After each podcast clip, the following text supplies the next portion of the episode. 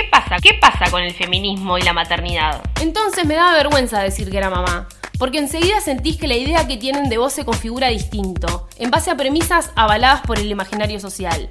¿Qué pasa con el feminismo y la maternidad? Y si la mujer sigue dentro de la casa, maternando desde la idea de que este es un ejercicio doméstico, esa construcción se vuelve casi imposible. ¿Qué pasa con el feminismo y la maternidad? Hay una deuda histórica y sobre todo necesidades urgentes. ¿Qué pasa con el feminismo y la maternidad? Madre y persona, y mujer y trabajadora y amiga, madre y estudiante y jefa y novia y compañera, Política madre y fiestera y militante y torta y licenciada, madre y puta y profesional y artista y bisexual, madre y aventurera y trans y presidenta y jede, madre y revolucionaria, madre y Eugenia, madre y quien, quiera ser. madre Y quien quiera ser. Política al mami.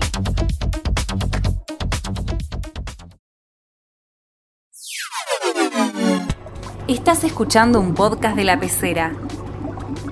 Sumergite.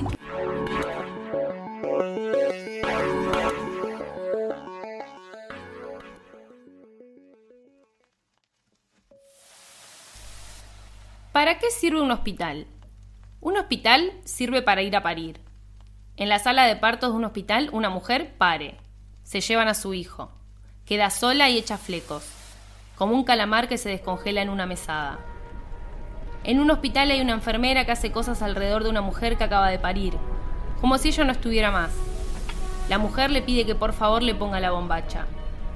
En un hospital viene un camillero y envuelve a una mujer con una manta grande, como a un matambre, para transportarla a la camilla y pasearla por varios pasillos y ascensores.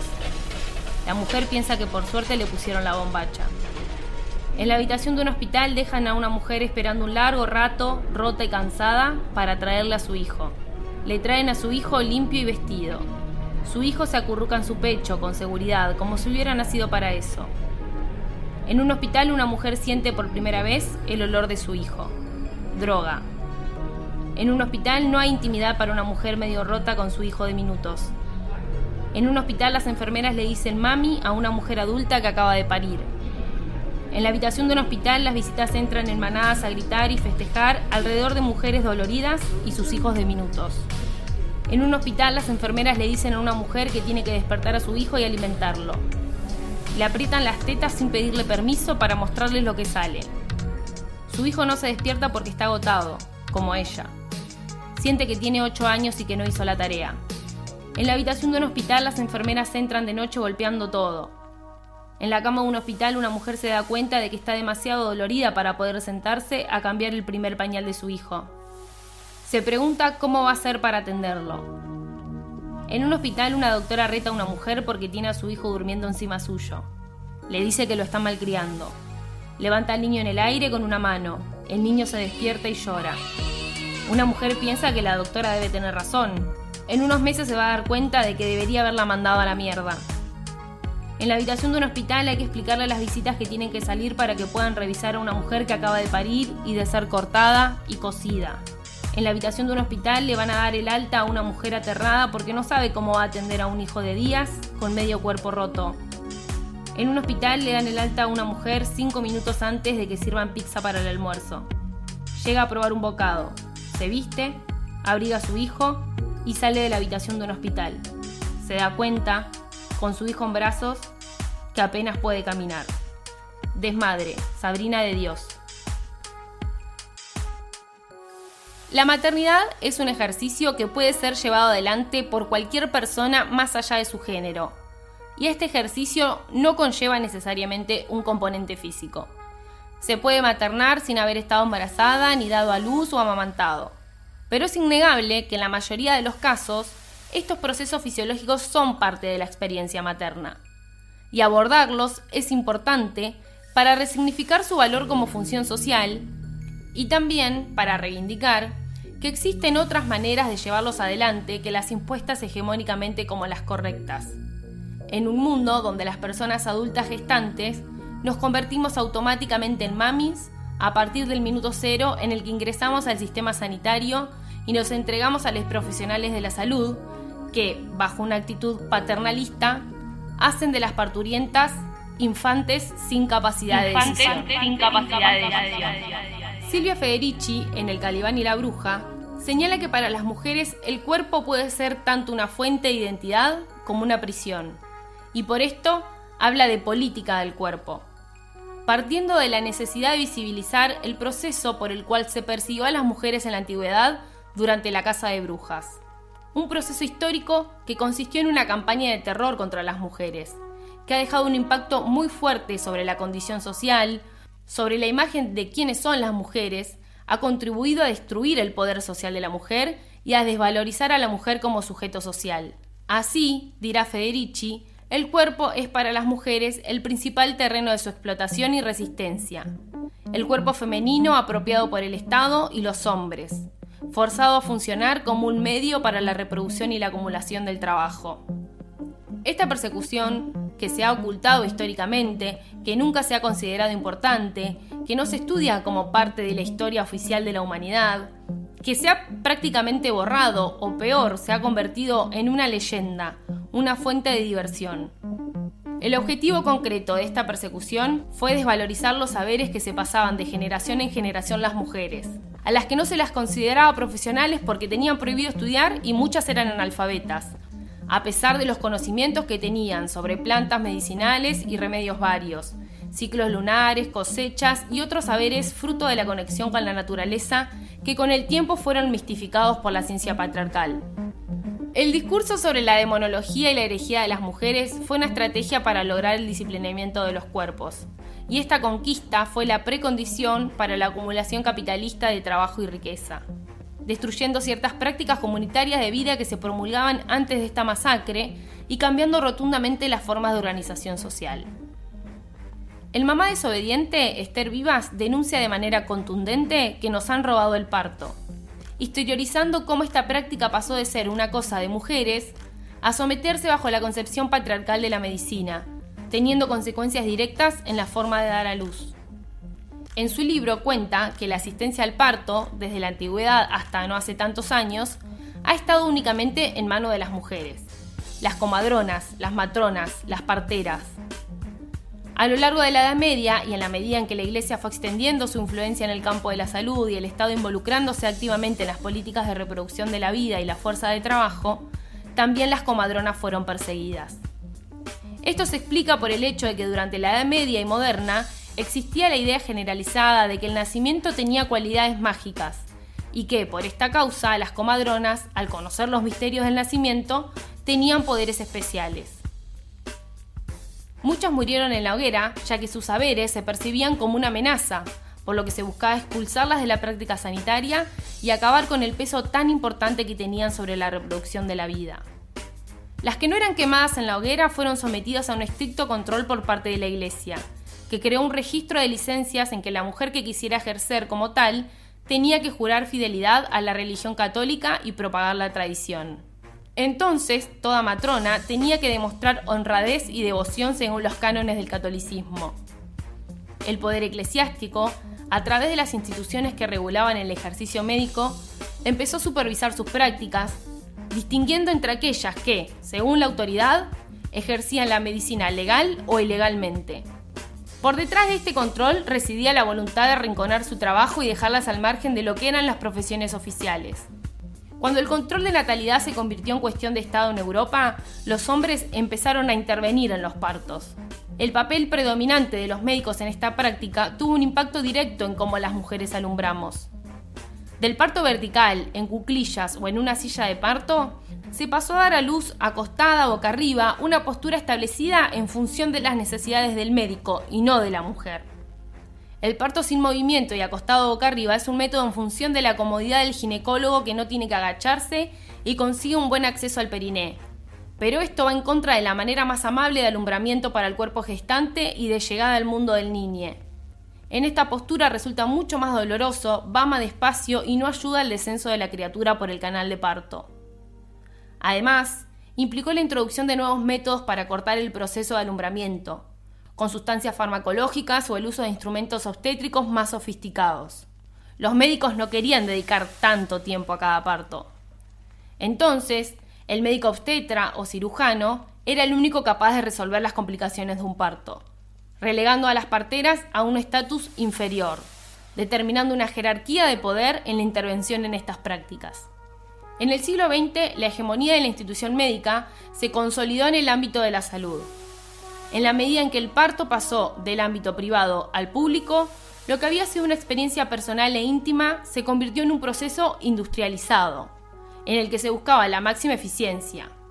En los hospitales, la mujer que da luz debe estar tumbada, inmóvil, sujeta a máquinas y rodeada de extraños que inspeccionan constantemente sus zonas íntimas. El problema de la violencia obstétrica radica en que actualmente se aplican de manera rutinaria una serie de procedimientos previstos para momentos excepcionales. Hay casos en los que estas intervenciones son imprescindibles. El inconveniente se da cuando se realizan por rutina, por negocio o para agilizar el trabajo médico. A nivel físico, la violencia obstétrica en el parto se ejerce a través de procedimientos invasivos como el tacto vaginal realizado por múltiples personas, la episiotomía, un corte en el periné entre la vagina y el ano para ampliar la apertura vaginal, efectuada de forma rutinaria y sistemática, el uso de forceps, el suministro de fármacos y anestesia sin justificación o consentimiento, la maniobra de Christeler, que consiste en presionar el abdomen de la parturienta hacia el fondo uterino para que el bebé salga con mayor rapidez, y que está prohibida en varios países por las secuelas que puede dejar.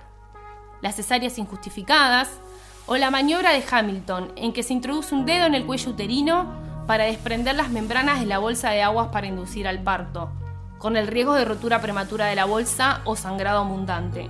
Con la cuestión de las cesáreas injustificadas hay que señalar que esta tendencia que se ha reproducido cada vez más es producto de una mercantilización del parto. Desde el momento que prima la rentabilidad, una cesárea resulta lo más eficiente para médicos y hospitales. A su vez, la cesárea ofrece una falsa sensación de seguridad y control ante una situación presentada tan riesgosa y dolorosa como es el parto. La violencia es también psicológica, con un lenguaje que humilla, infantiliza y discrimina a la mujer, que omite informarla o miente sobre la evolución del embarazo y el parto, impidiendo incluso que pueda estar acompañada por su pareja o por quien ella desee. Y con la culpa siempre como dispositivo de control, que nos hace no cuestionar nada por hacernos sentir responsables si algo saliera mal. Otra violencia ejercida y que no tiene reparación es no permitir el contacto del bebé recién nacido y la madre, un derecho fundamental y un encuentro muy importante que no puede depender de la voluntad de quien esté realizando la práctica profesional. Dice Esther Vivas, la cultura tecnocrática brutalizó el parto, convirtiéndolo a menudo en un acto lleno de violencias. El triunfo del pacto tecnocrático significó la expropiación del cuerpo a las mujeres, así como la institucionalización de una forma de parir basada en el convencimiento de que no tenemos la capacidad de dar a luz sin tanta intervención. Un parto no es sino un proceso fisiológico que en la mayoría de los casos una mujer embarazada puede desarrollar con normalidad. Un parto natural no es sino un parto en el cual no hay intervenciones médicas innecesarias y se respetan los ritmos de la mujer y la criatura o sea, la antítesis de lo que hoy sería un parto medicalizado hegemónico. La violencia obstétrica implica una violación de los derechos reproductivos de las mujeres, por lo que es considerada una violencia de género, una violencia históricamente aceptada, naturalizada y justificada por la sociedad patriarcal. En Argentina, desde 2004, existe la Ley Nacional de Parto Humanizado, que defiende los derechos de las madres y bebés al momento del trabajo de parto y posparto, donde está detallado que toda mujer tiene derecho a un parto natural, a estar acompañada por la persona que ella desee, a elegir la posición en la que quiere parir, a transitar su embarazo, parto y posparto respetados en todos los sentidos y a ser protagonista activa y recibir información necesaria para decidir. Sin embargo, la aplicación de la ley en términos reales deja mucho que desear. Por eso, estos últimos tiempos, desde muchas organizaciones feministas se está llevando a cabo una militancia muy importante para que ésta se efectivice y los procedimientos en los hospitales se adapten a la misma. ¿Cómo sería un parto respetado? Una práctica en la que se acate la fisiología del parto, que no se intervenga médicamente salvo que sea imprescindible, que se informe a la madre sobre su desarrollo para que pueda tomar las decisiones oportunas y que se tenga siempre en cuenta sus necesidades y las del bebé. Muchos eligen hoy parir en sus casas, en un contexto más íntimo y menos invasivo. Pero esto también consiste en tener el privilegio de poder pagarlo o tener una obra social que cubra todo lo necesario. Sin embargo, son cada vez más los cuerpos gestantes que lo hacen, así como también los profesionales de la salud que trabajan y acompañan en este tipo de prácticas alternativas. De igual modo, no es tan importante el sitio en el que suceda, sino la actitud de los profesionales que lo hagan. Se puede parir en un hospital de una manera natural, pero esto tiene que ser una decisión política de quienes lo estén llevando adelante. Casi 10 años después de haber parido soy realmente consciente de todas las violencias que atravesé en mi parto y de lo nada empoderada que estaba en ese proceso. Teniendo 18 años, con miedo a hacer las cosas mal y llena de dudas, solo concebía la palabra de los profesionales como la única válida. Y mi opinión no fue tenida en cuenta para absolutamente nada. Fui una actora secundaria de mi parto, una sujeta sumamente pasiva, a la que se le han realizado intervenciones sin consentimiento y tratado como si no tuviera capacidad de decisión. Como todo en esta vida, hay ciertas condiciones que profundizan la violencia y la desigualdad. En el caso de la violencia obstétrica, esta aumenta según, por ejemplo, la condición social o la edad de la persona gestante. En los adolescentes la subestimación es total. Otra situación que puede resultar violenta aparece a la hora de amamantar. La sobreexigencia de que la leche materna es lo mejor que podemos darle a nuestros hijos cae como un peso enorme y termina por frustrarnos cuando la leche no sale, el bebé no agarra la teta u otras complicaciones que pueden aparecer para llevar adelante la lactancia. Entonces, desde los profesionales de la salud de nuevo aparece una actitud que regaña a quienes necesitan de sus tiempos y espacios saludables para poder lograrlo. Así como también en otros tantos casos se le suministra leche de fórmula a los bebés sin el consentimiento de la madre, no siendo esa su decisión. Los grupos de puericultoras son muy importantes para el acompañamiento y la contención de las mujeres que están atravesando esto con complicaciones, para sentir el apoyo de otros en esta tarea siempre y cuando estos grupos sean de nutrición de la experiencia y no fomentadores de exigencias, porque no somos malas madres y por algún motivo particular no podemos dar de mamar. Ni el bebé va a ser un niño menos feliz que otros por esto. Es urgente desarmar el mundo romántico alrededor de la lactancia, pero también abordarla como un acto sumamente importante para la mamá que desea hacerlo.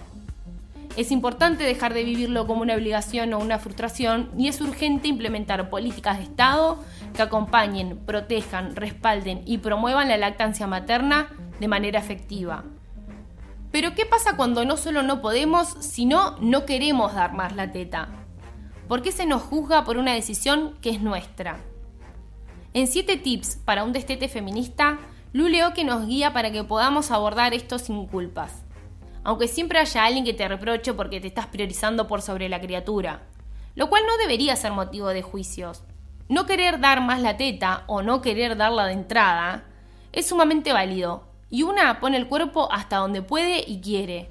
Seguir haciéndolo por sacrificio o sin voluntad no es una demostración de amor. Cuando decimos mi cuerpo, mi decisión, aplica siempre. ¿Y qué pasa con el cuerpo que dio a luz?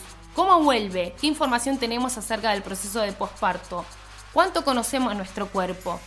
¿Cuándo tenemos tiempo para reencontrarnos con él? Para reapropiárnoslo después de un proceso intenso que en el mejor de los casos fue una experiencia amable, pero que por lo general suele estar atravesado por distintas violencias, desde las físicas y psicológicas ya descritas o de las otras, las que se suceden con total normalidad en la sociedad. ¿Cuánto aumentaste en el embarazo? Como la pregunta de rutina después de haber dado a luz. La presión de la balanza mes tras mes en la visita a la obstetra.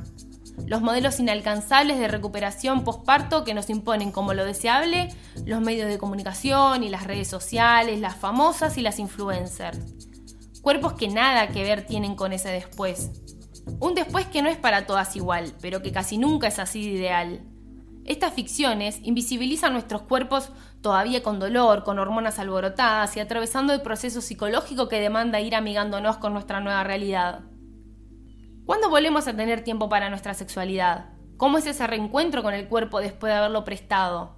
Con el cuerpo roto, lastimado, ultrajado, con la panza que se estira, la piel que no vuelve a ser la misma, el colgajo que queda, las caderas que se ensanchan, la teta que cuelga, ¿Qué es la estría sino la marca de una piel que fue estirada, intervenida, desgarrada?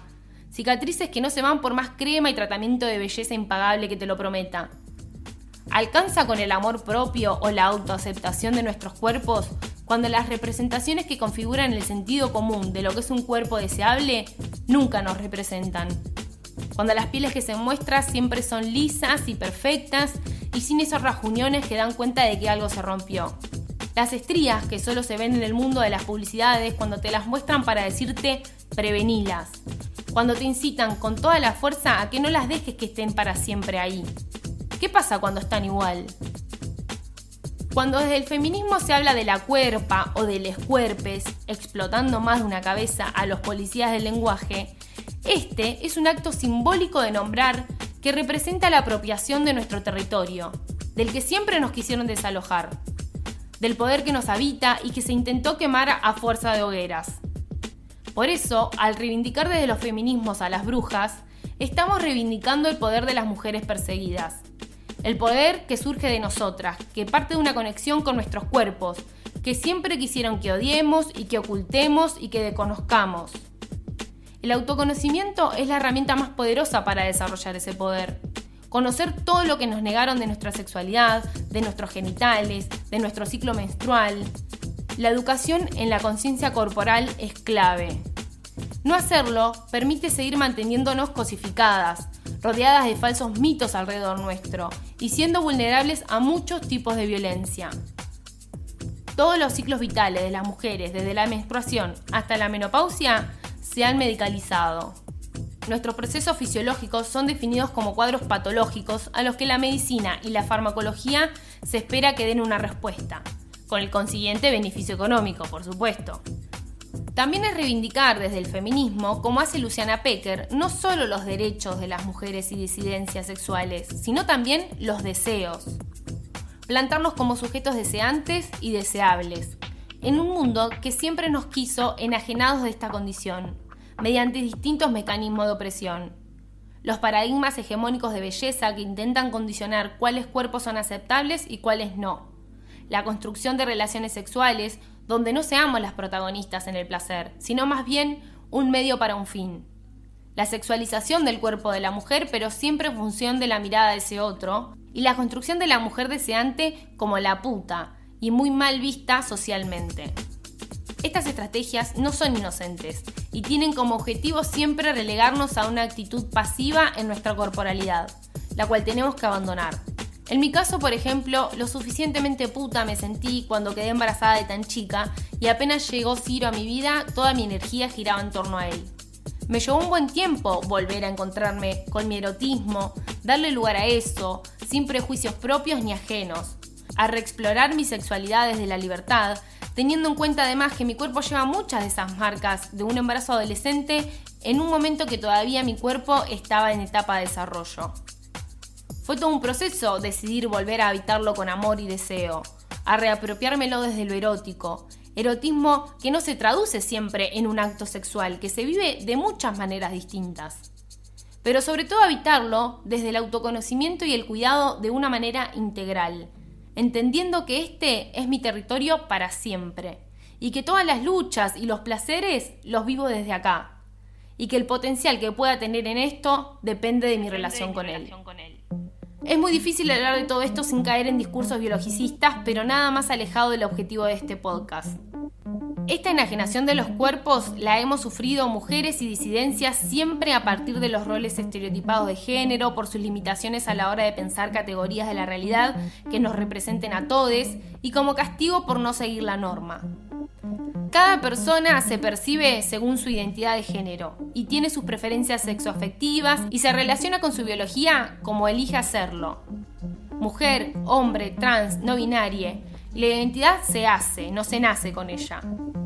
Pero es importante reconocer nuestra condición material, nuestras características cíclicas. No solo somos nuestro cuerpo, pero partimos de él. Y amigarnos, habitarlo y defenderlo es parte de recuperar los saberes que nos quisieron arrebatar. Para socializarlos en red y compartirlo con otros, en la construcción de formas alternativas de vivir, frente a quienes siempre nos impusieron unas que no nos pertenecen. Todos somos nietes de las brujas que nunca pudieron quemar, porque aunque quisieron hacernos arder, el fuego, siempre está de nuestro lado.